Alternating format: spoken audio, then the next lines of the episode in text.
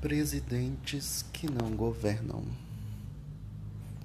O drama humanitário e econômico do coronavírus mostra a falta de líderes à altura da crise.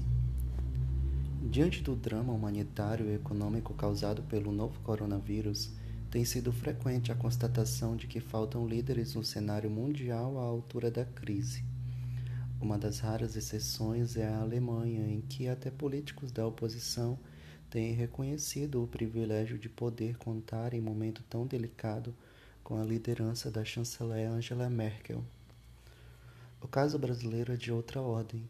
Não se trata de lamentar a ausência de lideranças magnânimas e altruístas. Aqui o problema é básico. Desde 2003, o país tem assistido a uma sucessão de presidentes que, eleitos para governar, não governam preferindo fazer do mandato uma contínua campanha eleitoral, a reeleição seja para a eleição de seu sucessor. A exceção foi o presidente Michel Temer, que buscou de fato governar sem submeter o interesse público a questões eleitorais. No entanto, o interregno durou pouco. Tão logo assumiu o cargo, o presidente Jair Bolsonaro mostrou sem maiores pudores que reinstalaria a prática petista de não descer do palanque.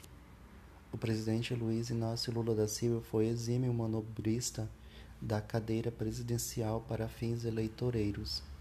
Nos oito anos em que esteve no Palácio do Planalto, Lula orientou toda a ação do governo em, suas mais em seus mais variados âmbitos, em benefício da empeitada eleitoral do PT.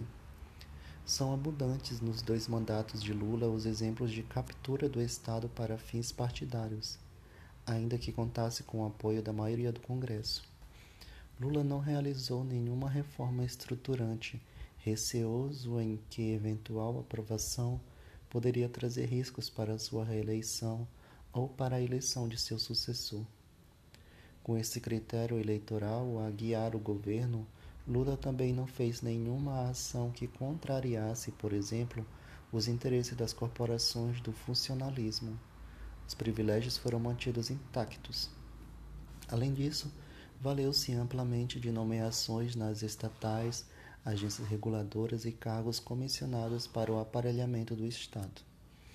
Candidato inventado a partir dessa lógica eleitoreira, a presidente Dilma Rousseff, uma vez no cargo, deu continuidade ao estilo petista de não governar. Sem enfrentar os problemas nacionais, ela optou por medidas populistas, em cópia piorada do voluntarismo de seu criador. Quando começaram a aparecer os efeitos nefastos de sua política econômica, Dilma Rousseff temeu por sua reeleição e, em vez de fazer as devidas correções, fez o diabo para esconder a realidade dos olhos da população colocava em prática assim sua famosa frase, dita em 2013, de que nós podemos fazer o diabo quando é a hora da eleição. Reelegeu-se em 2014, mas pouco depois o país inteiro tomou conhecimento não apenas do tamanho da crise, mas da gravidade de suas pedaladas fiscais, o que rendeu o devido processo de impeachment. Durante a campanha de 2018, o candidato Jair Bolsonaro prometeu romper com a lógica eleitoreira. Disse até que pretendia fazer uma excelente reforma política, acabando com o instituto da reeleição que começou comigo, caso seja eleito. Tudo isso foi logo esquecido. Desde o início do ano passado, Jair Bolsonaro imita a risca a estratégia de Lula de não governar, estando em contínua campanha eleitoral. Além de aprofundar a divisão do país, há sempre um inimigo a inventar, até mesmo dentro do próprio ministério. Bolsonaro esquiva-se de tudo o que possa representar algum risco eleitoral, como é o caso da reforma administrativa. Prometido várias vezes, até agora a proposta do executivo não saiu do forno. Além disso, o estilo da propaganda eleitoral, falsificando a realidade. Nosso time está ganhando de goleada, diz Bolsonaro em coletiva no mês passado para tratar da pandemia do novo coronavírus. Maior alinhamento impossível.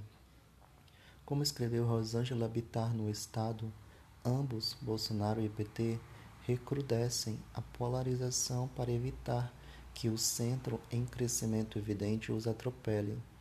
Jogam para daqui a três anos sem saber o que acontecerá daqui a três horas. Que o eleitor, nas próximas eleições, não se esqueça dessa irresponsabilidade e indiferença em relação ao país. É preciso eleger quem queria de fato governar.